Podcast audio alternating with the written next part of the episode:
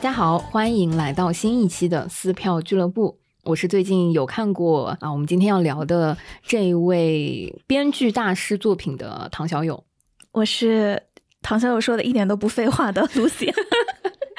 但是为了今天我们要聊的这个呃编剧大师，嗯我们请来了啊、另外一位嘉宾，嗯嗯，潘潘潘潘老师。欢迎潘潘。Hello Hello，大家好，我是潘潘，然后我现在是一名现役编剧。对，就是、啊呃，除了现役编剧之外，因为今天我们要聊的就是，如果你点开了我们今天的这个标题啊，我觉得大概率我们会把这个大师的名字啊，啊、用作一些 流量吸金的这个手段放在这个标题里，你肯定也知道我们今天要聊什么了。嗯所以潘潘老师呢，就是我们邀请来的啊，我私下就知道他是向着板垣育二不停的在靠拢的一位现役编剧老师。我我记得我们有一次见面的时候，呃，因为在一个分享会上，然后潘潘老师就说了一句板垣育二的京剧，他说是嗯作为他作为编剧老师的时候的一个奋斗方向吧，或者哦是一个原则，对吗？对对对那那句京剧叫什么？大意就是说，就是关照每一个受伤的心灵，然后哦就是大概是这样。嗯，所以这也是你自己做编剧的时候的一个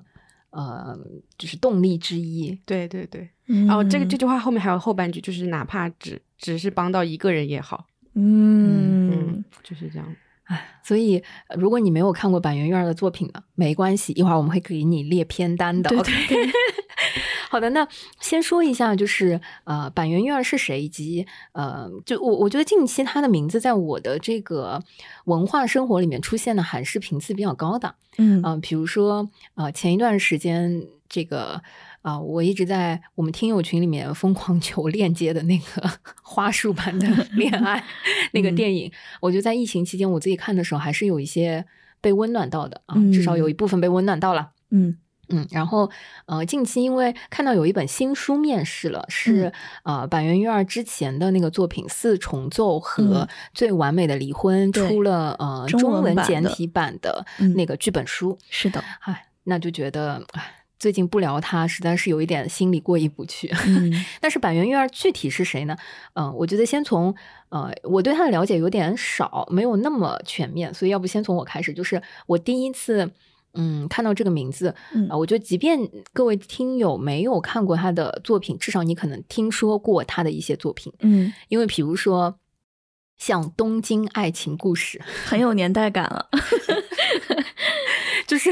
我我小的时候是有看过《东京爱情故事》的一些片段的，呃，我记得是我在上海的时候有一个绿叶台。现在好像还有，就是教育电视台曾经在电视台里面是播放过《东京爱情故事》的，哎，就是一下子就把年龄完全给暴露了，没关系。但是后来呢，这个作品因为太过经典，嗯就是一直会在流媒体平台上重播，是吗？啊，或者 对马马上年龄感，你一会儿可以补充啊，嗯嗯嗯 就是那个嗯，至少就是里里面那个呃丽香对，嗯是对。明星是明丽香的那个著名的微笑，嗯。嗯，嗯，就是如阳光般和煦的东京呃独立女性的 那个微笑，哇，实在是太经典了。好，然后之后我我我觉得板垣育二这个名字嗯。就。嗯、对我来说就是消失了很久，或者说隐嗯。隐秘了很久，一直到四重奏，啊啊，然后再会觉得哦，这个也是个挺挺有印象的作品。然后最近就是《花束般的恋爱》嗯啊，但当然我我跟这位作者的这个连接，或者说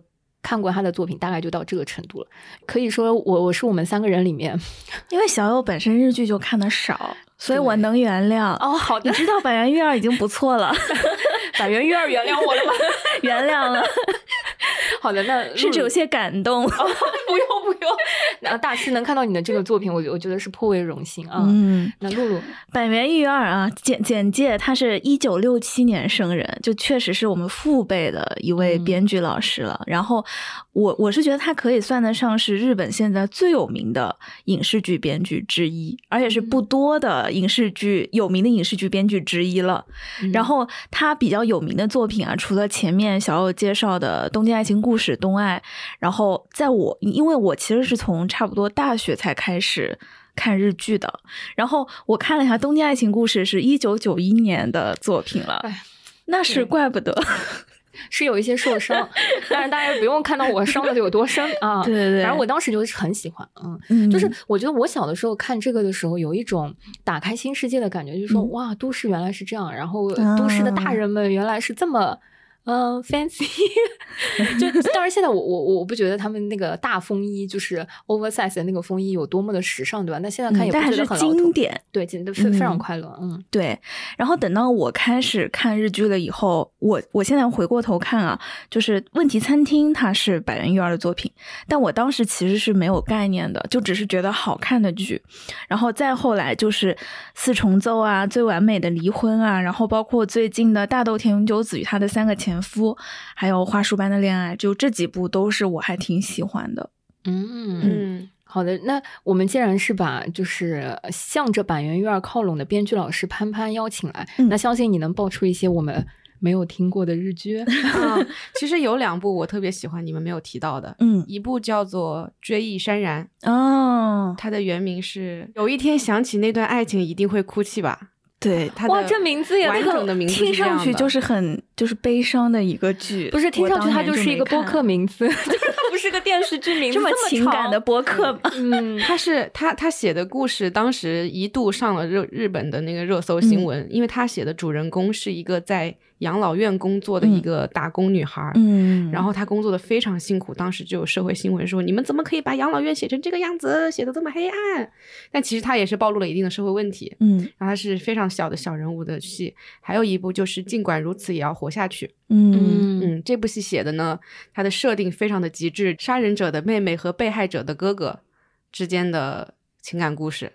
嗯，这个要是放在韩剧里面，他们就嗯就就会狗血起来了。哎对怎么 就是，但是因为因为百元院它就是一直是以，尽管是这么极致的情境，但是它嗯的日常对话还是占主要部分，嗯所以你看的嗯时候觉得很舒服。然后还有一这个里面有一个我非常喜欢的日本演员叫大竹人，嗯嗯嗯他就是在里面贡献了非常完美的演技。嗯然后这部嗯片子就是我一到夏天就会忍不住想要拿出来重看的一部作品。然后心就凉了，就是冷静了下来。对，就就一点都不热了。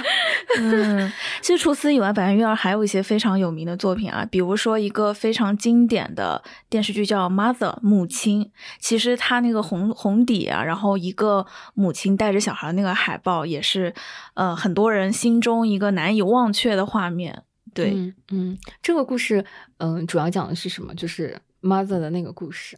啊、m o t h e r 主要讲的就是，首先是有一个女教师，然后嗯她有一个学生，然后呢，这个学生是在家饱受虐待的，他有一天就想说，我要带着他离开这个环境，嗯，然后就带着这个孩子离开了东京，然后发生了一系列的事情。对，其实包括嗯他这个剧里面对这个施虐方，就是这个会家暴的这个母亲，也做了一些比较生活化的描绘。嗯，就是相当于是从很多角度的去看这样一个事件的。嗯嗯，mother 我有一点点印象，是因为它那个海报。我好像那天在看那个资料的时候，发现说就是 mother 这个英文单词，因为它本来就是用 mother 作为它的那个标题，嗯。然后他做那个海报的时候，呃，M O T H E R，嗯，然后他那个 T 像一个加号，对对对对就是对，好像感觉就是呃一个 me 还是什么一个人，然后再加再加上上 her her，就是一个女性的这个角色，我感觉他那个标题也是很有深意的。嗯。当时刚刚露露提到那个施暴的那一方，其实嗯是因为在写的时候，当时有太多的观众投诉，嗯说怎么怎么会有一个这样糟糕的人出现在电视荧幕上，太坏了，这个女的。而且觉得妈妈是不会虐待小孩，或者说这样写妈妈很不好，就写了很很恶毒的邮件发给板垣育儿，嗯，然后当时想说这样不行啊，板育然后他二就好像他在呃，我忘了是在什么场合有表达说，那个失去了他当时写这个故事的本意，就是他写这个故事的本意不是为了让大家去讨论这个人有多坏的，所以他就好像是在嗯电视剧的中后段嘛，第八集左右，嗯又去嗯补写了关于这个母亲的一些故事，就是他就想要告诉大家，其实人是很复杂的。嗯嗯嗯，哎，太有意思了，我我觉得。光是从板垣育二这些年做的这些剧，以及大家入坑的方式，算是入坑的方式嘛？这样子，先挑一下，呃，个人最喜欢的板垣育二的作品吧，讲讲就是，嗯，是通过什么，就是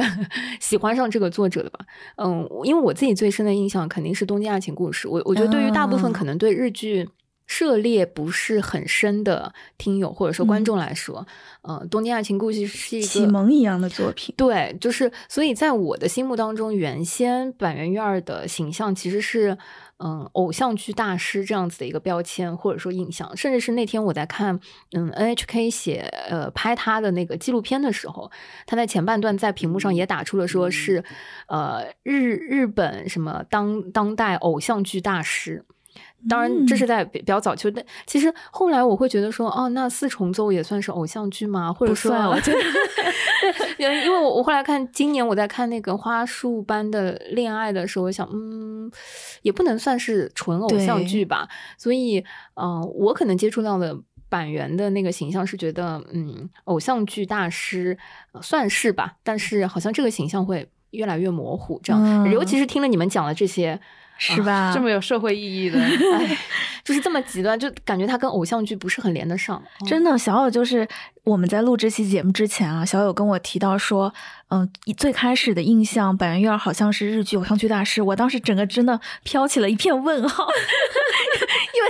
从我开始看，从问题餐厅开始看的话，我会觉得板垣瑞会比很多所谓的日本偶像剧比起来，他真的会多很多对社会面的关注，然后。嗯，如果不讨论整个长期来看，我最喜欢的作品，而从就是所谓的入坑之作，我开始喜欢板垣瑞二的作品，那还是《问题餐厅》。就我印象很深，就是《问题餐厅》那部剧，在看的时候，一五年嘛，正好是我读研的时候，开始 暴露年龄，还可以。对，就是正好跟我那个时候读研究生研究的课题吻合上了，就是当时我在一个。西方国家正在学习媒体如何去讲述一些多元社会的议题，去表达一些弱势群体，嗯，去讲就是性别啊、呃年龄啊、包括性向啊这种方面的问题的时候，我真觉得很惆怅。就是我觉得这个问题对于我们一个东亚国家来说，是不是？太难了，太超前了，跟社会太脱节了。然后，因为那个时候，我觉得在我们的文化语境里很少去讨论这些话题。然后那个时候看到了问题餐厅，我就觉得这是一个非常好的例子。它也是发生在亚洲国家，而且是在一个当时来看啊，就是男女的社会地位，尤其是职场地位，比中国更加不平衡的一个地区。可是他们产生了这样一部电视剧，去探究女性的职场当中的生存方式，包括嗯，可能比女性更加性少数的群体，他们如何在一起互相帮助，然后打拼。这种就是我当时觉得啊，这就是一个。很好的，如何通过媒介，通过一个大众传播的方式，让更多的普通观众去看到社会的多元的一个方法。嗯，所以它问题餐厅那个问题在哪里？就是我刚刚说，它其实就是一群在社会上面，在职场里面出现了问题的女性一起合伙开餐厅的故事。哦，就是它包括一些，比如说在职场里面遭遇了不公平，也包括说因为。呃，我我忘了是异装癖还是怎么的，反正就是一个性少数群体，他在社会里面很难生存，就一直被打压嘛。然后包括就是本身性格上面可能不是很外向的，但是呢又是有一技之长的人，就他们这一群人住在一起，然后聚在一起开餐厅，然后当中其实也出现过一些女性是看上去在职场里面比较会谄媚，可以说。但是后来又在剧情的展开里面又挖掘出了她为什么会这样，以及她的一些，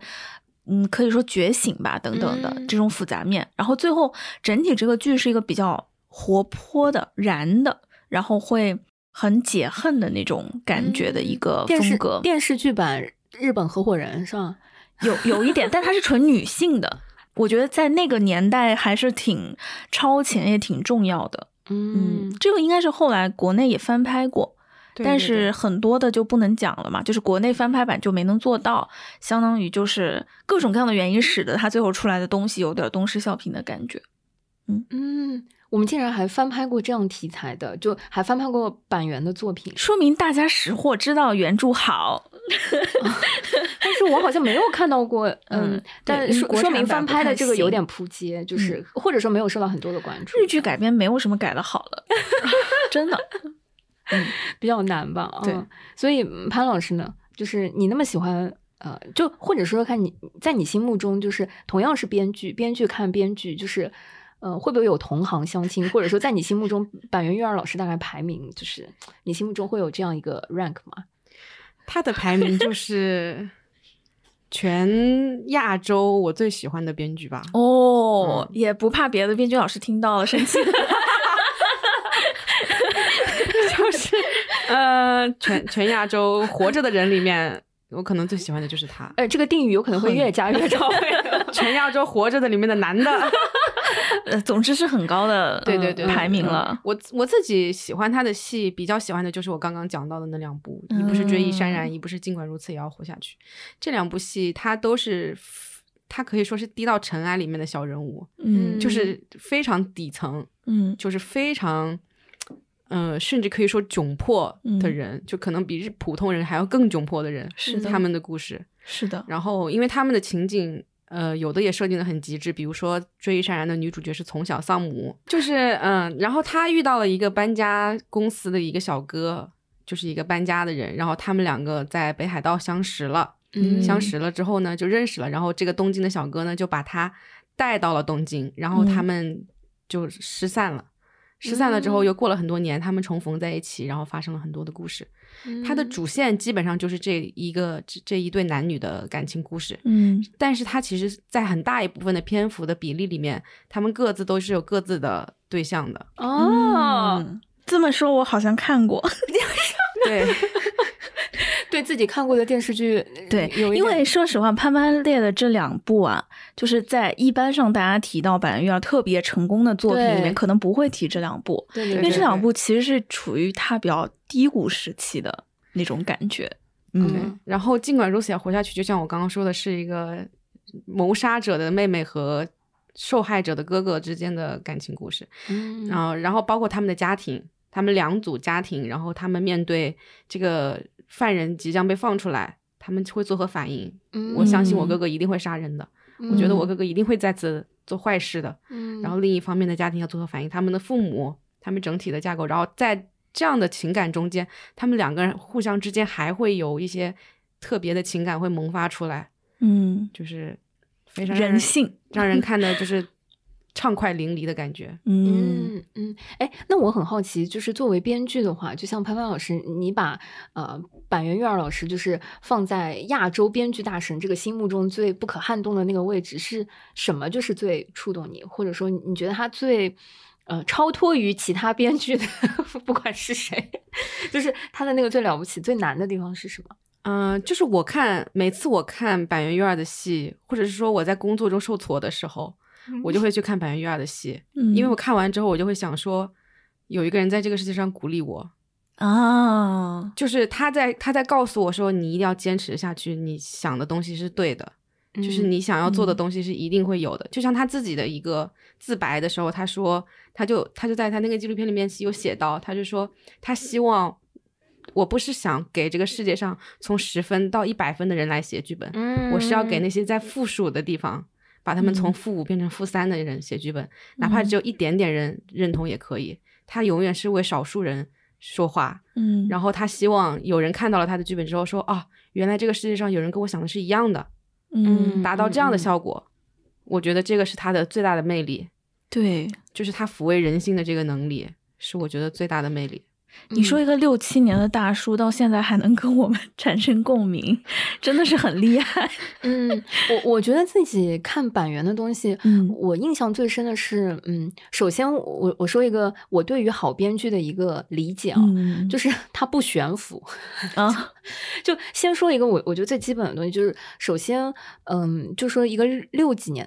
就是嗯，他真的跟我的父辈其实是差不多的年纪，但是我觉得他一直没有脱离。这个时代和社会，就是也没有特别浓重的爹味儿。就是就比如说，他二十，他是二十三岁，对吧？写《东京爱情故事》的时候，我觉得那个时候他可能是呃年轻的，就是当下的，当一个年轻人去感受时代脉搏的时候，我觉得是相对容易的。嗯，然后当他写到四重奏，在呃今年看那个《花束般的恋爱》的时候，他在日本其实这部电影也有很好的这个票房反应。那嗯，我我觉得就是他始终是跟这个当下的社会是呃联系在一起的。对，这个很厉害。就比如说，就那个不悬浮，我看《花束般的恋爱》的时候，我就觉得哇，就是这个编剧他对于日常的观察，就是细碎生活的一些捕捉，真的太厉害了。就是我看《花束》，我我最深的印象就是，嗯，耳机这个道具。就是耳机那个细节，他第一个对他第一个画面镜头就是，呃，在一个餐厅里面，就是看到一对情侣在用耳机分享他们手机里面的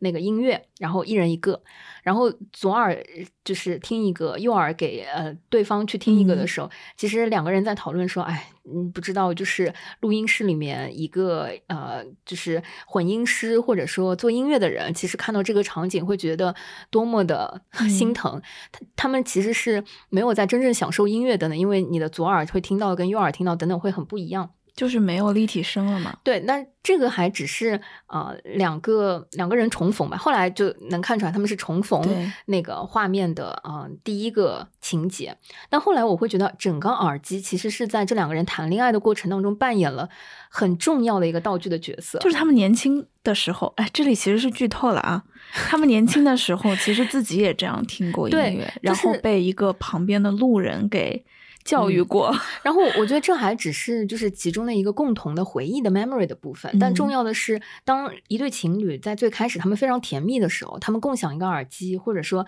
他们用同一副耳机去呃共同分享一个文化作品，或者说就是共同创造一段回忆，这个是非常自然而然又非常甜蜜的部分。嗯，当他们嗯，比如说下班回家，男生在等女生在地铁站的时候，他去用耳机听听东西，然后等待他的时候，又是一个非常甜蜜又自然的部分。嗯，但是他送。耳机还有对，而且两个人后来送的耳机都会一样，等等，都是一些非常有趣的一些细节。等到他们住在一起，开始嗯彼此产生了一些隔阂，产生了一些磨合之后，嗯，可能开始有了一些距离，开始玩不同的游戏，开始看不同的片子。于是住在同一个空间里面，大家晚上 虽然是睡在同一张床上，但是彼此在房间里面都用着耳机，怕打扰对方。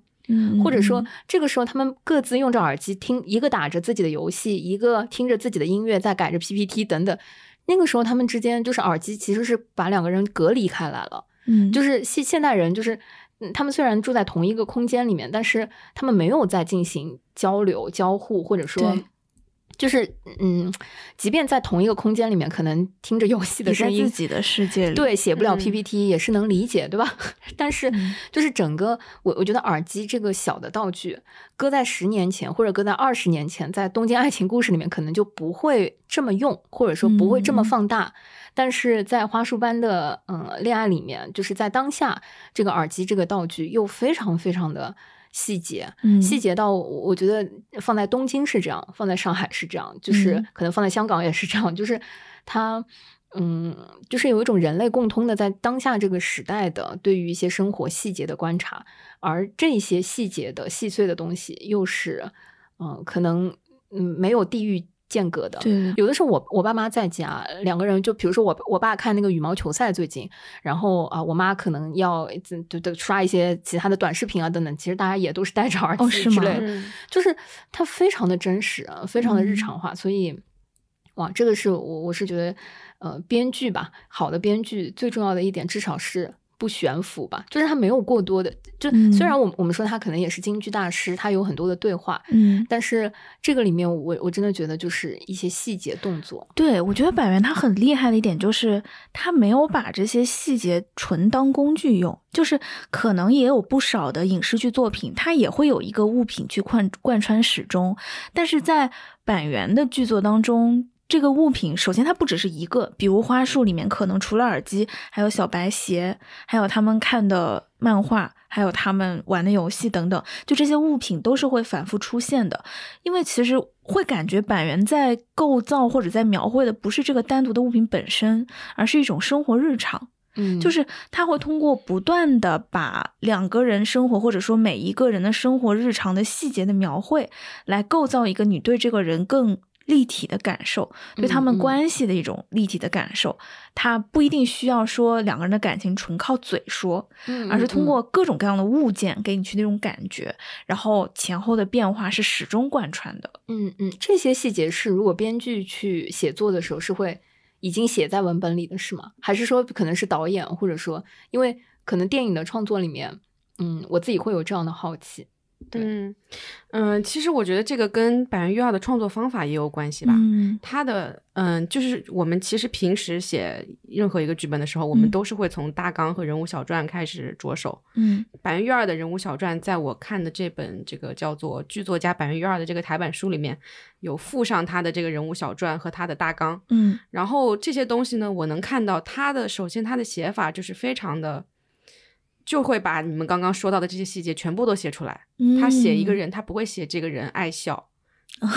他他不会他不会直接的写他是一个爱笑的人，或者是他是一个乐观的人，他一定会用物件、用是具体的细节来构造一个这样的人。嗯。嗯，比如说他喜欢讲谁谁谁的笑话，嗯，或者是比如说就是会有一些这样的一些很很具体、很细节的情境放在这个里面，而且他在写剧本的过程中，他不断的会补充他这个人物小传。嗯会一边嗯写一边我插了新的东西进来之后，我还是会把它补充在里面，甚至于包括他会建构非常详尽的他的家庭，不一定会出现嗯人物不一定会出现，但是他一定会建构非常丰富的这个背景。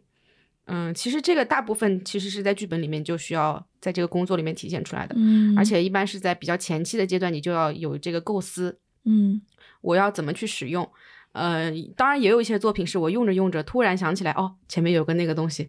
好像可以用一下，这也有，但是这是这是这是少数，这是少数，嗯嗯所以一般是在剧本创作的过程中间，就是已经会把这些东西全部都构思好。嗯，对这样的。哎，那你印象最深的，或者说你你看过他那么多作品，你你最喜欢的一个细节是什么？嗯、我喜欢的那个是《尽管如此也要活下去》里面有一段，就是英太太在他住的那个钓鱼的那个俱乐部的那个小房间里面，有一天嗯。早上起来，然后他对着那个洗手间的那个厕所上尿尿，然后这个时候他看到那个其实那个小便池上面的小窗户，然后闻着那个很恶臭的味道，在这个狭小的空间里面开始感慨新的一天又开始了，这个是让我非嗯常印象很深刻的一个、一个一个细节。嗯，就很有画面感，嗯而且是四四 D 的画面感。呃，我看那个板垣的作品的时候，我经常有一种觉得他是不是在我的生活当中装了，就是监控对 那种感觉。就是嗯。最我我觉得大家网上流传或者说最经典的就是四重奏里面说那个呃吃炸鸡要不要摁哦那个柠柠檬檬的那个部分，我我是觉得嗯、呃后来回想，我觉得在很多次，比如说在居酒屋或者说嗯。大家一起聚餐吃饭的时候，我可能也是那种很很无意识、很无知的就会把柠檬挤在那个炸鸡上的 那个人。然后那天我我几年前吧，就是看那个嗯四重奏的时候，嗯我刚刚看到这一段，我就想说啊妈呀，就是这也能聊十分钟，但是他们聊着聊着，我就觉得非常的羞愧。之后我就每一次跟陌生的朋友吃饭的时候，我都会问一下说，可不可以把柠檬 摁在炸我鸡上？应该说啊，这里有柠檬呢，要这样说，啊，这里有柠檬呢，然后再引接引开接下来的话。对其实这场戏在写的时候，这场戏是整个四重奏剧本里面第一场出现的写好的戏，就是挤柠檬的这场戏。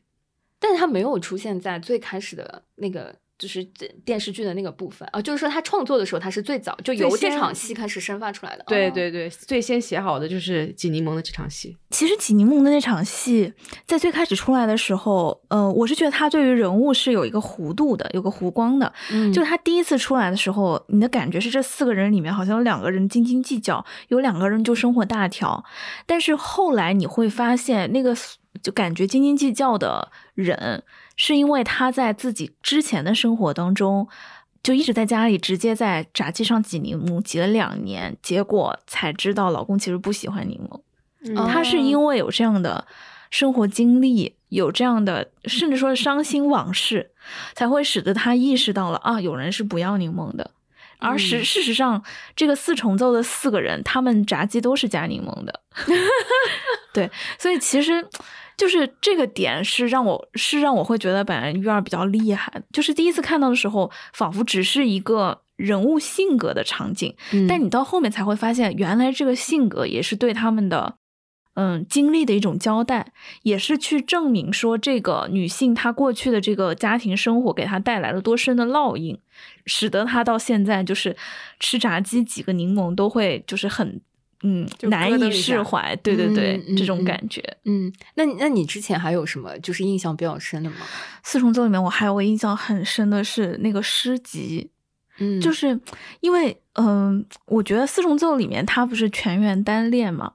对对对，对对 然后这不算剧透吧？这这不算吧？不算，绝对不算，绝对不算。然后因为这个姐姐她单恋的对象其实是她自己的前夫，或者说当时还是老公啦。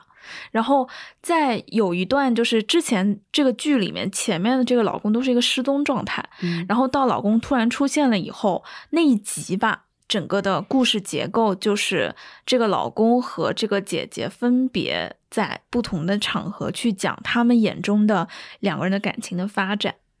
然后这个里面其实就讲到说，这个老公眼里我所喜欢的这个女生是怎么慢慢不喜欢的呢？就是在我喜欢她的时候，我觉得她的志趣跟我很相投，她的爱好很高雅、很高级。然后当时我送了她一本诗集，她也很喜欢。然后我去到她家的时候，我们一起生活了，发现她也很珍惜的把这个诗集带过来跟我一起生活了。结果随着生活里面的油盐酱醋慢慢变多，然后这个诗集就出现在了废报纸堆上。嗯，然后再后来再去看这个诗集，就旧旧的了，就上面沾到了一些油渍，就是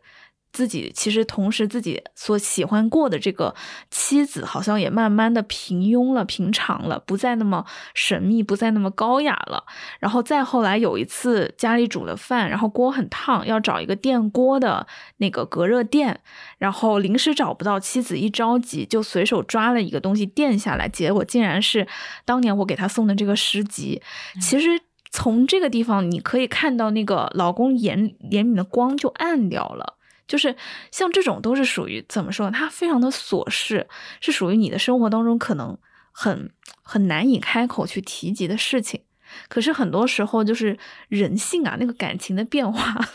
其实就是从这些说不出口的事情里面开始变的。你每次都觉得其实这个也无关紧要，我也没有必要特意拿起来问你一下，怎么我们都在一起两年，你这书只看到第九页，对吧？就很多时候你问不出口，但实际上你的心里就是在一点一点的发生了变化，你慢慢慢慢的就是感情就没了。嗯嗯，就这个很让我很印象深刻。嗯，我我觉得以前经常会听到说，呃，大家觉得感情，呃，我们拿感情举例子，它可、嗯可能会被生活的油盐酱醋，或者说被日常的一些琐事给击败。嗯，但是，嗯、我觉得它只是一句大道理，对或者说它只是一句就是描述性的话。对，但是我我确实经常在，就虽然看的不多，但是至少这几部里面，它都有异曲同工的地方，就是嗯板垣用、呃一个作品嗯去具象化的去呈现和表达那个具体的日常琐事和油盐酱醋到底是如何击败了就是感情的那个部分。然后看的时候就会觉得它是一种。嗯，有有一点点无奈，或者说也有一种不可抗力的自然而然的那种感觉，很现实的感觉。嗯嗯嗯，嗯就像他在那个呃《追忆潸然》写作的时候，他当时就有遇到一个问题，就是最后这个结局两个人到底是 happy ending 还是要分开？嗯然后当时他就想说，这么年轻就在一起谈恋爱，怎么可能不分手嘛？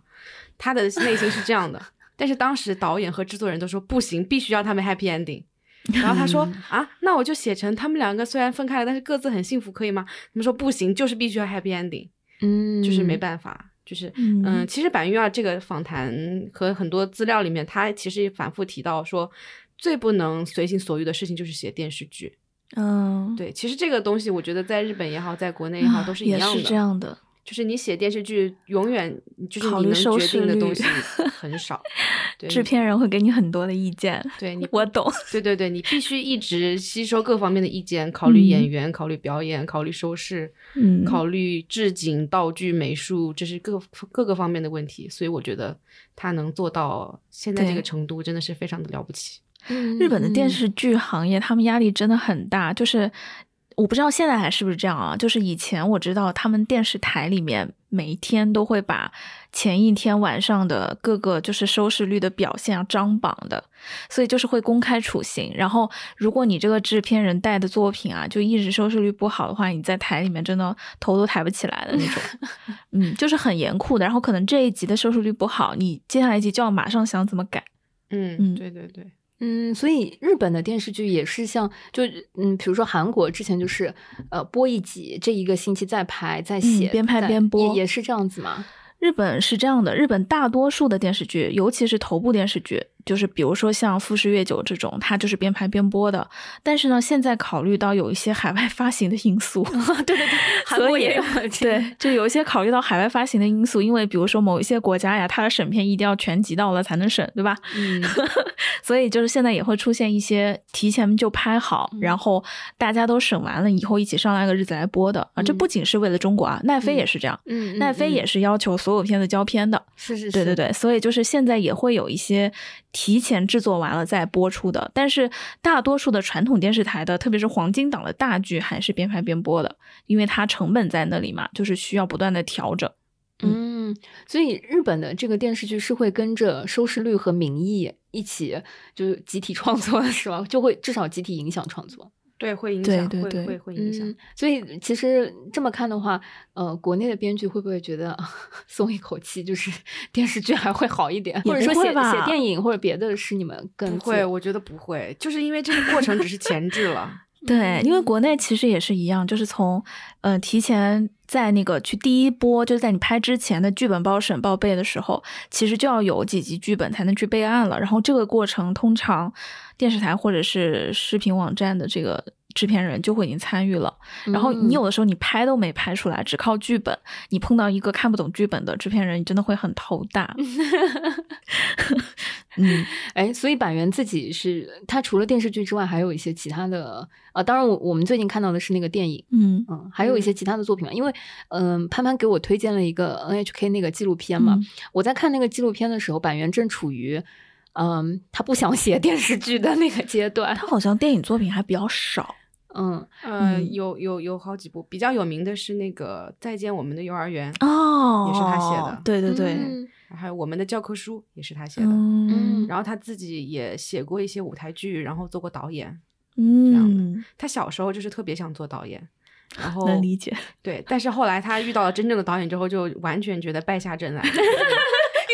什么真正的导演？果然我还是不适合做导演。然后他自己就想好了这个。然后他其实，在他的消极的停止期，他还写过游戏哦。他去游戏公司上过班，然后写过游戏的台词，做过游戏的策划。嗯，然后对，那游戏火吗？看来是没有。我我不了解游戏，所以又回到了这个电视剧行业。对对，他是他自己说，他自己是在三十五岁的时候才重新走回电视剧圈的。中间有六年的时间，他是在写小说，然后做游戏策划，然后混日子。嗯，这样他自己描述是，就像那个《比海更深》里面的那个阿布宽的那个形象，就是那种嗯。呃无所事事，然后很消极，然后找不到方向的那种感觉。嗯，我之前一直觉得，就是二十三岁能写出东京爱情故事的这样子的编剧，就是在。我觉得日本的电视圈可以应该混得不错吧，然后，呃，当然他现在又五五十几岁又能写出这样的作品，一定是少年成名之后职业道路一帆风顺。但是，嗯，就现在听说他也有过这样子不顺的这个经历，我就感觉心态平衡了很多。就是，而且刚刚提到那个比海更深嘛，然后我就会想到说，其实世之愈合跟。呃，百元幼儿，我觉得都是挺特别的，游走在文艺和商业之间的人，就这还挺厉害的。就是一方面，其实，嗯，通常就是可以说，他们通常的一些看问题的视角，包括就是作品的一些视角吧，不是那么传统商业片的。但是放在文艺作品里面，他们的作品的市场反响又很好。就不管是拿奖啊，还是票房啊，就《花束般的恋爱》作为一个日本的电影，对吧？在国内竟然能上院线，其实也可以证明它其实是比较受市场认可的，这点真的还蛮厉害的。嗯哦，我我刚想补充一点，嗯，就是我看他这个访谈里面有提到，他就是在十九岁不是开始写电视剧之后嘛，嗯，一直到就是期间的这几年呢，他写剧本写不出来的时候，就去希尔顿开房，所以他很多剧本都是在希尔顿的那个包那个房间里面写的。这是有广告植入吗？没有，就是希尔顿啊，就是就是很多人就会叫他希尔顿。哦，对，然后他也会在希尔顿的套房里面跟制作人聊天什么的，因为他觉得那个地方很不错。然后还有一个他觉得很不错的地方就是日本的那个家庭餐馆，嗯，他很喜欢在那种家庭餐馆里面写剧本。怪不得很多的场景都发生在家庭餐厅。对对，而且他很喜欢写吃饭。嗯很喜欢写吃饭的戏，因为他就是希望他能够写出那种效果，就是我们平常的在吃饭聊起来点什么，聊完了之后大家又回归日常，但是每个人的心里又有点不一样的感觉。嗯对他想要达到这种效果。哎，我很好奇，就是像板垣这样子的编剧啊，就是他那么呃京剧频出，或者说他的那个对话那么多，比如比如说像那个呃四重奏里面，它就有大概呃八分钟、十分钟的那种对话是非常常见的，就是长嗯时间的那个对话的桥嗯段。那他如果写游戏的话，岂不是会更得心应手？全是对话。对，在游戏里面就是一些京剧，然后就在这边停顿说，我不想错过这些呃 context 台词，就是玩游戏的时候觉得啊，这这句对话打动了我。很适合 RPG 游戏。但是我很好奇，就是他的那种语言风格其实还挺怎么说，有的时候有点文绉绉的，放在游 戏里面会不会，嗯，我就是 走神，不知道，不不太了解他写的游戏。嗯，嗯有点哎好奇了。电视剧里面或者说其他作品里面，你有什么就是印象最深的京剧吗？嗯，我有好几句。首先嗯是四重奏里面的那个上坡道、下我也坡道，是，马萨马卡，萨卡，这个应该意想不到。对，想想不到。是因为他如果翻成，就他如果是原先用日文表达的话，他会更说剧是吗？人生当中有三条道，分别是上坡道、下坡道和意想不到，就是 在但这个日语翻译也很好哎，对吧？嗯嗯，在日语里面都是 saka，就确实就是我我印我对这句话印象很深，因为他第一次就是嗯在剧里面的台词里面先讲述这句话的时候，第一个感觉就是哇有道理啊，真的很有道理啊，就是很多时候你的计划里面。不管你怎么计划好了啊，这段时间我要怎么怎么怎么样，仿佛就是有上坡有下坡，很正常的。但是你就是难免会有一些意料之外的事情，这真的是没办法的，人生就是这样的。但后来你就发现这句话不仅仅是一个道理那么简单，还是他跟他生母的一个钩子，因为这嗯是曾经他生母在就是歌手期间唱的一首歌的台词，然后小时候就教他唱的。然后就觉得啊，原来这句话它不是拽一个京剧就算了，竟然还有这个用处。嗯对对对，嗯嗯。然后还有一句话，我也是印象很深刻。我要我看一下这个笔记。嗯，和彩色铅笔一样，喜欢的东西总是会先失去。这个是在、哦这个是在《离婚万岁》里面，最最完美美的离离婚里面的台词。这个我觉得也非常，就是非常的真实，就像好像我们小时候用那个油画棒，白色总是不舍得用，嗯，因为白色我们知道一定会是最先用完的，嗯，所以你最珍爱的东西，你可能就会最先失去。哎，小的时候不能理解，现在听起来的时候都觉得啊，似曾相识。对，毕竟已经开始有些东西先逝去了。嗯，就是我我感觉他的很多京剧就是那种嗯嗯是需要你去品一品的那种京剧，嗯。就是他他可能不是那种醍醐灌顶，就是告诉你某一个呃一成不变的道理，或者说嗯。就是结论，而是说嗯、呃，他可能描述的还是那种细碎对日常，嗯。而是那种平时你会忽略的。嗯。但是当他点开和点破的时候，又是每一个人都曾经经历过，或者嗯说都能够想象的。嗯，而这种我觉得意味深长，是因为你在理解这句京剧的时候，其实你在回忆，是在自己的，嗯脑补，就是你自己的经历和那个画面。就是嗯我，我甚至是觉得他的有一些京剧可能看文字会更有力量，因为电视剧的话，它那个画面是固定的，或者说你、嗯你你是在品味这句京剧跟角色跟主人公之间的那种勾连和表达。或者说要看导演在这个地方有没有给他留一些回味的时间。嗯嗯嗯，嗯如果导演迅速的带过去了，可能你也就意识不到了。但是如果是看文字的话，你很难错过，嗯，就是会有一个回味的空间。嗯，哎，我我是觉得他的很多题材或者内容，如果现在我们听的话，就确实还都是一些小人物，嗯，就是不是那种嗯很宏大的角色，嗯或者说。嗯，对不起，我突然想到王子公主，哎，你怎么知道我？哎，你有读出我脑海里的 那？必须 我想到了很多国产的这个，就是家世也好啊，一出生就是霸道总裁。四海八荒，就是嗯啊、就非常有能力的那种那种故事架构和角色，就是反而是这些京剧当一些经历过生活苦涩和就是、呃生活经历的人讲出来的时候，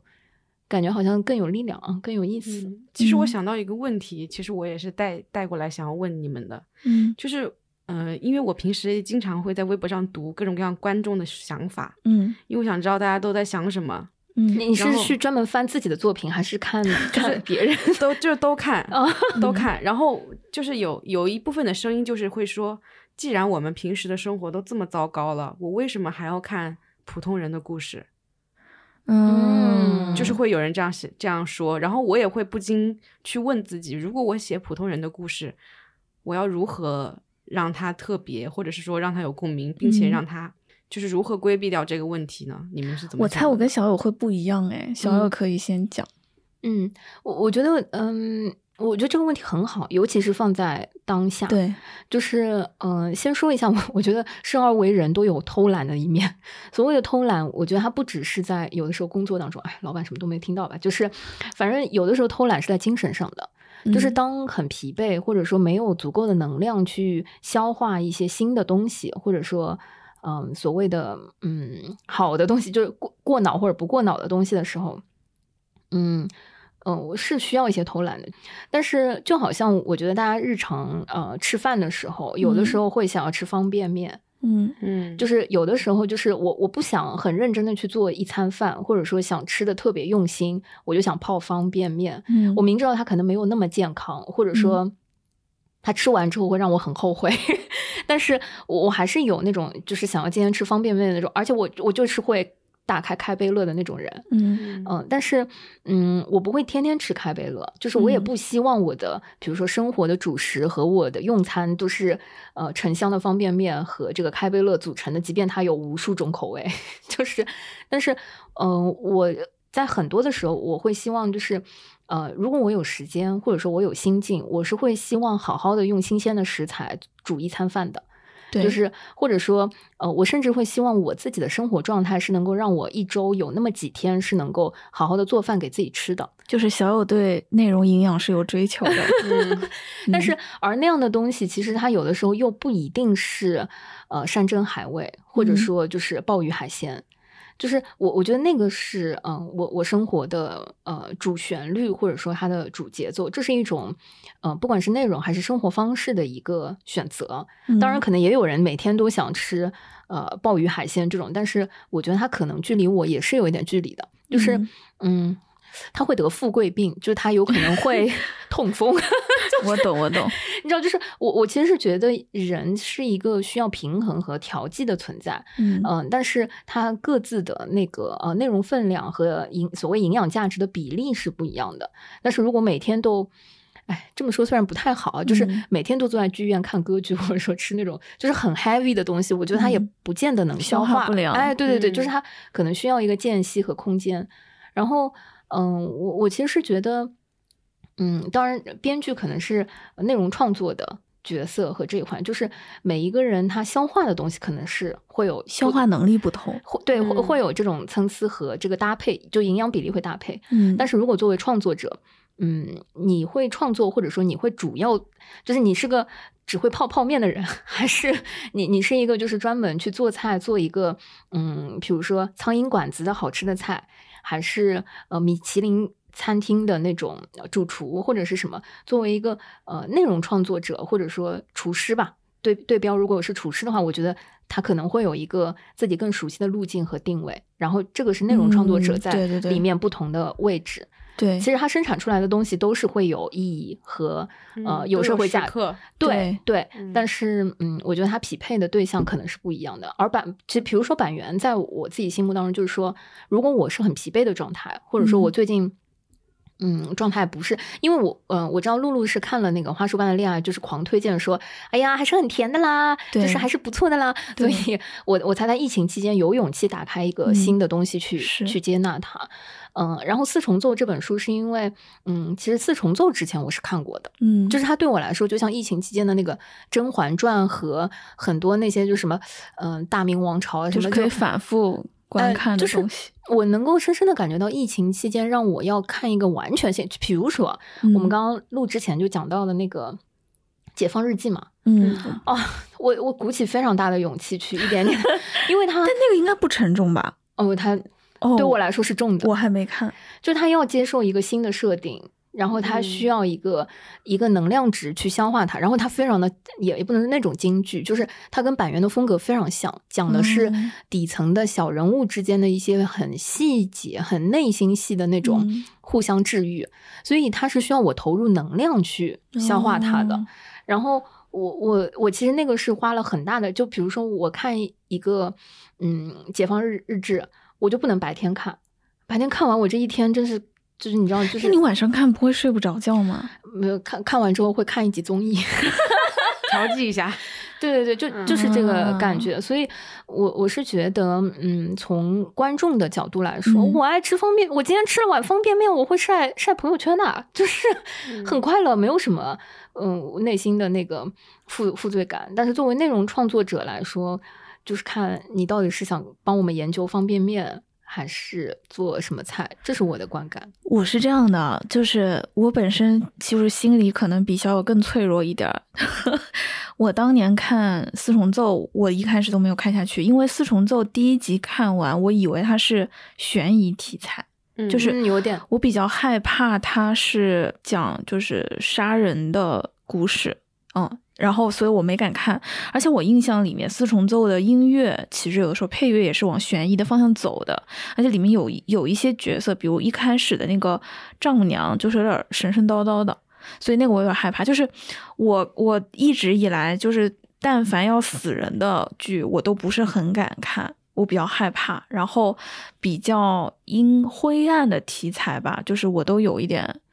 承受不住。但是呢，相对来讲啊，如果是我知道这是一个好的作品，如果是电视剧和电影，可能它同样是一个灰暗题材的话，电影如果在我的承受范围之内，我可能会鼓起勇气看。但电视剧毕竟有十几集，我就会更没有勇气。这就为什么之前我们聊到《隐秘的角落》《沉默的真相》，我都没有看的原因。对，但是呢，就是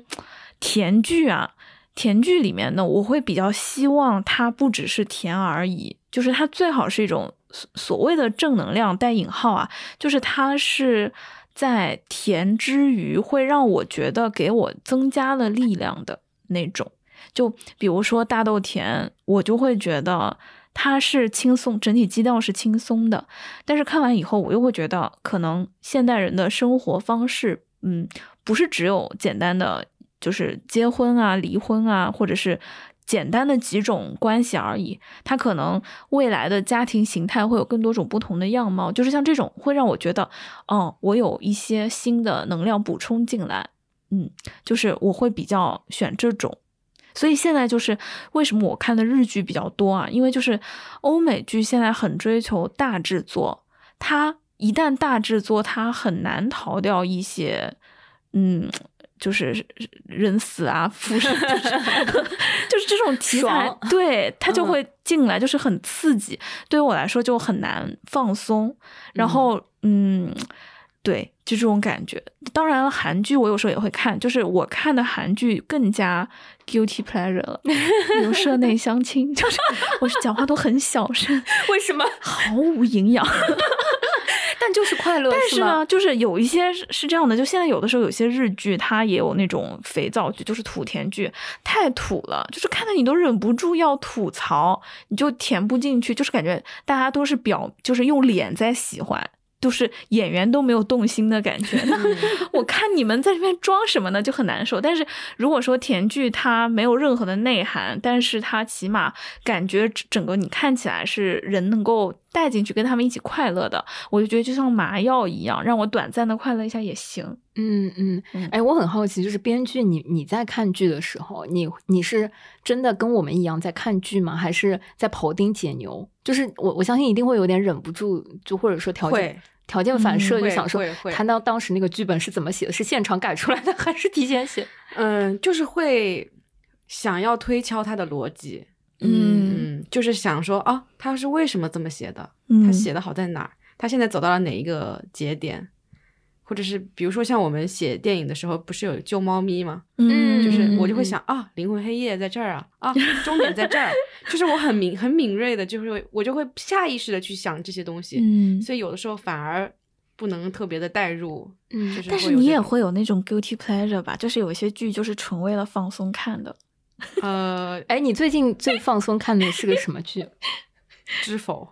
这是最近，这是我小时哎，知否也有点有点时间了，我感觉。知否也就三四年吧。只有三四年吗？我觉得我重复看了大概重复看了一些碎片，大概都不下三四十遍了吧。就是很多的切片，就是我没事就会打开知否看，嗯，就是因为我已经熟悉到里面的台词，我基本上几乎都会背下来了，嗯就是说上句我能接下去的这种。但是因为你太熟悉了，嗯所以你会嗯有那种安心的感觉。嗯，我就吃饭的时候，我就会我就会看。我现在有的时候会有一种感觉，就是我们都是做内容创作的嘛，其实知道很多时候有些东西是有方法、有套路的。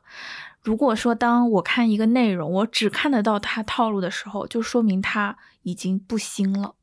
就是有的时候我看到一些厉害的东西，是会发现我看完了，我心里记得的都是非套路的部分。就是我发现我看完了以后，我心里反复在盘算的不是它的用光，不是它的用色，不是它的镜头语言，而是它里面的就是爽到的地方。就发现就是每次我看完一个东西，当我讲出来的话越肤浅，越说明可能他的手法上面已经超过了我惯有的习惯和认知了。其实是某一种就是喜欢他的表现。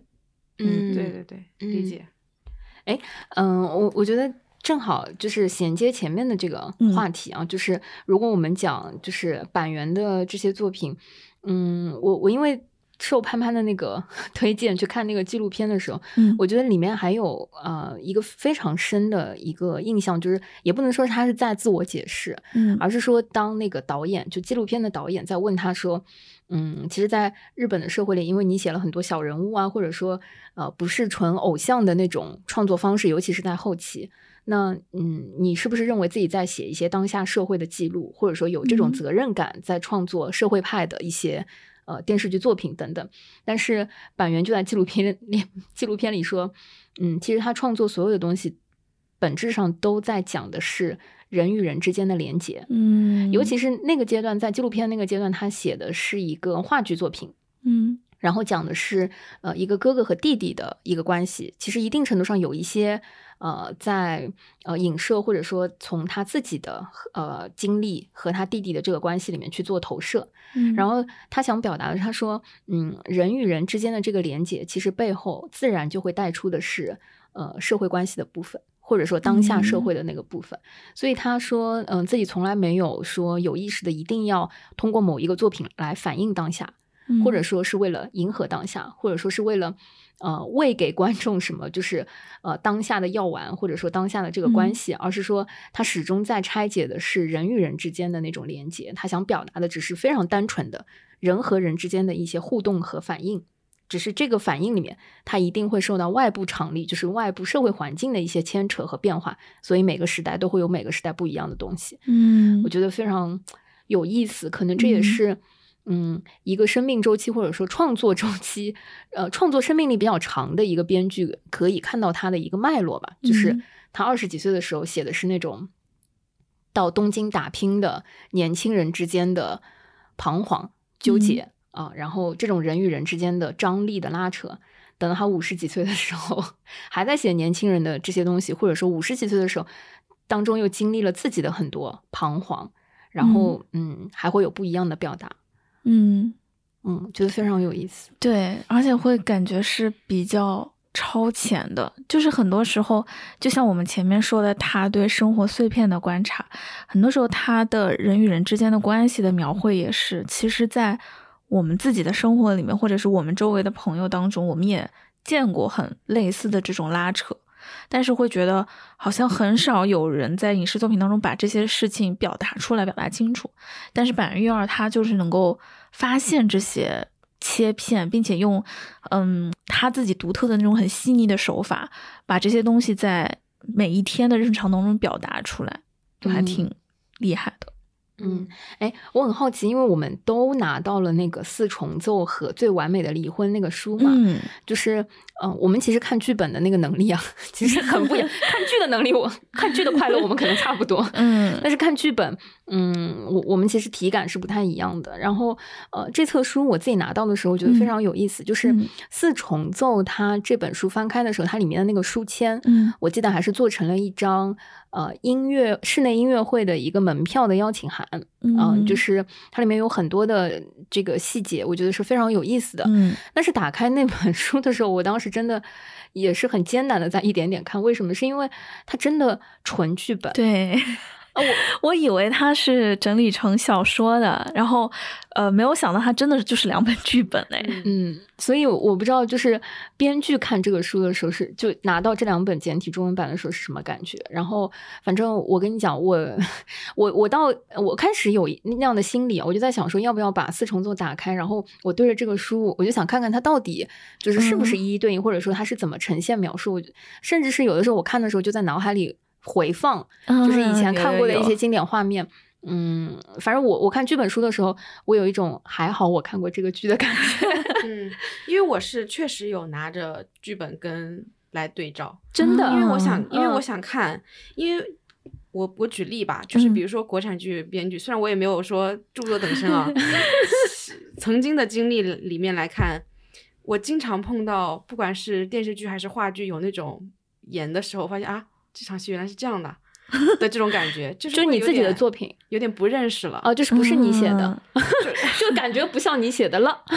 呃，你这么说吧，有点 真实。就是会有点不认识。嗯，就是他，因为我可以理解他中间经历了非常多，比如说现场拍摄的各种各样的情况，嗯剪辑的情况，导演操作的情况，演员的情况对演员的情况我理解，但是我我就很想看到说日本他这样子，嗯。他到底这这本书到底是把剧本按照剧扒了下来，嗯，还是这是真的是原剧本？啊，然后我就对照了一下，嗯。我开始看前面，尤其是第一集的时候，嗯。它都是一致的。嗯，然后我想啊，那这本书有可能是。反扒的，扒的。嗯。但是后来当我看到后面几集的时候，我就开始看到有一些出入，哦，比如说它有一些剪辑上面的一些场次的挪动啊，嗯。一些台词的调整啊，然后我就发现哦，可能这个真的是剧本，嗯，他可能，而且他可能不是说呃开拍前的剧本，而是开拍后的。有有有改动过，有临场改动过的剧本，但是不是完全按照实际成片的，对对对，它是有一定出入的，但是我能够很明确的感受到，日本他们对于这个剧本的这个尊重，对对对，就是非常非常还原，就是已经尽嗯极大可能的去还原他描写的一点一滴。嗯。嗯，因为我也有看过一些有名的编剧的剧本，比如说我嗯。看过金恩淑的剧本，嗯。然后我现在又看了板垣瑞二的剧本，我能明显看到他们在描述的语言方式上的不一样。嗯。嗯，比如说板垣瑞二的戏，他的动作是比较的直接的，嗯，它不会去渲染过多，他也不会让你的阅读感特别的好，像小说一样，它嗯不会，嗯。它甚至是可能你需要去想象，嗯，它描述的只是画面。但是有一些编剧呢，他的文笔特别的好，嗯金恩书，对金恩淑他的文笔特别的好，嗯所以他会把很多画面的感受、情感、氛围也写出来，都写出来，让你在阅读剧本的时候有一种阅读的快感。嗯嗯，然后甚至于说，他这个好处就是所有的团队里面的人拿到这个剧本，我一目了然的我就知道这个剧这一场我要表达什么样的感情，它是什嗯么样的节奏，它是有好有坏的。嗯，但是百元幼儿的剧本呢，它是需要你去反映一下，需要你去阅读一下，嗯甚至于有一些情况你不在拍出来的时候，你可能都接不到他那个剧本里面的梗，嗯有一些是是这样的。但是我觉得这个能够反映出来，真的他们对这个剧本的这个尊重嗯是非常对。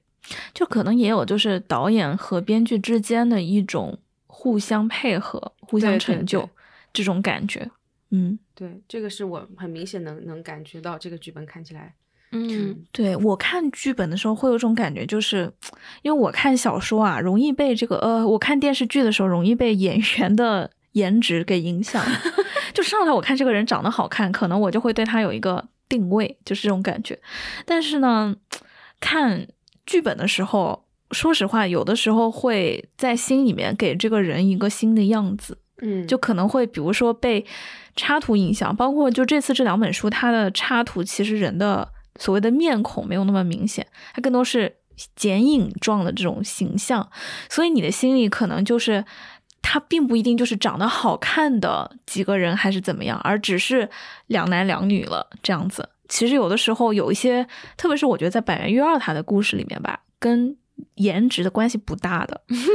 对吧？对的，就更多的时候，其实是一些更内心的东西在嗯影响他们这些人。所以这个我也是觉得，就看剧本跟看剧吧，相比起来，你可以多一点这种想象的空间。嗯。嗯嗯，我个人还是蛮推荐这两本书的，嗯因为嗯、呃我尤其是看了那个纪录片之后，我觉得板垣他去创作他的作品的时候，呃，我看到那个细节，就是他一边写，他自己是一边会读的，嗯就是他其实，在。心里面已经把这演了场戏一遍真的都扮演了一遍，对，而且呃，因为他的文笔我觉得很干净，嗯。就是嗯，就像潘潘说的，就是他不会有很多他个人的色彩的那种描述啊什么，所以他留了很多的空白，是可以给到其他环节的创作者进行表达、创作和脑补的。我我其实不太知道他们的工作方式，可能是剧本出来了之后会跟导演嗯很深入的沟通，或者说再去具象化什么等等。嗯但是，嗯，那个环节，我我觉得在看书的时候，其实读者是可以，呃，不管你有没有看过这个剧，嗯就是不管你有没有啊、看过啊、四重奏的剧，或者说最完美的离婚，其实呃你都可以有自己的这个脑补的方式去填嗯充这个部分。嗯、我我觉得它其实是一个挺享受的在颅内二次创作的 一个过程。对对对，嗯嗯而且就是我会觉得板垣育二他有一些故事吧，是可能你年龄不同或者人生经历不同，你重新回头去看会有新的感想的。就是比如说像前面我也提到。几年以前，就我现在也不用“小时候”这个词了。几年以前，我看《四重奏》和《最完美的离婚》的时候，其实我没有那么喜欢。但是现在，就比如说我重新看这个剧本书，一个是剖去了那些就是演员的长相以后，然后也抛去了那些音乐啊等等的印象，我纯去看他们的这些对白，其实就仿佛直接在看他们的内心世界一样，然后会觉得虽然可能他们的故事有他们的特殊之处，但很多时候也跟我们的生活，特别是现在有了经历啊，一些就是自己的经历或者是朋友身上看到的经历，也会有一些对照了，所以嗯。反而是感觉似乎是有点年龄了以后再回头看，会越看越喜欢，然后会更懂了，然后也可能再过几年回头看又会有不一样的感受。嗯嗯嗯，为了证明这一期节目呢没有任何的广告植入，我们纯粹是因为喜欢这个作者，所以才聚在一起 一起分享的。所以呢，在节目的最后没有任何的折扣啊，也没有任何的礼物，没有任何的广告。如果你喜欢板垣育二，你同样也喜欢板垣育二，而且啊、听说了他现在有这个四重奏和最完美的离婚这个书的中文版的出版呢，嗯、我们是非常鼓励大家在。六幺八或者是对应的结束了啊六幺八，啊，那就在下一次这个大促的去买吧，书也没多少钱，对吧？就是现在通货膨胀的，然后这个书啊装帧也不错，对吧？厚厚的这个硬面封皮，里面还有配书签的，里面还有彩页的插画。呃，买一买吧，好吧，支持一下快要消失的出版行业。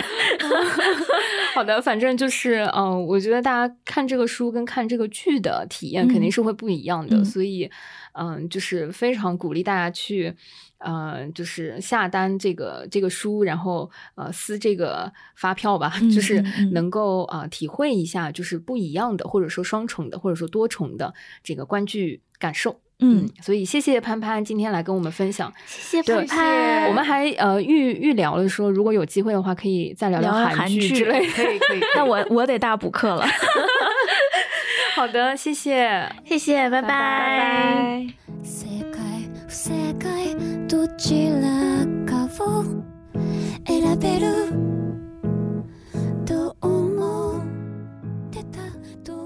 正解不正解どちらかを選べると思ってたとかけど感谢收听本期撕票俱乐部。你可以在任意泛用型播客平台收听我们的节目。欢迎在小宇宙平台与我们互动。喜欢我们的节目，可以在 Apple Podcast 给我们评分。也可以添加撕票小助手微信 s ticket club，加入听友群和大家一起分享撕票体验。谢谢你的喜欢。 「 知識どんなに軽いと感じるだろうか 葉の鎧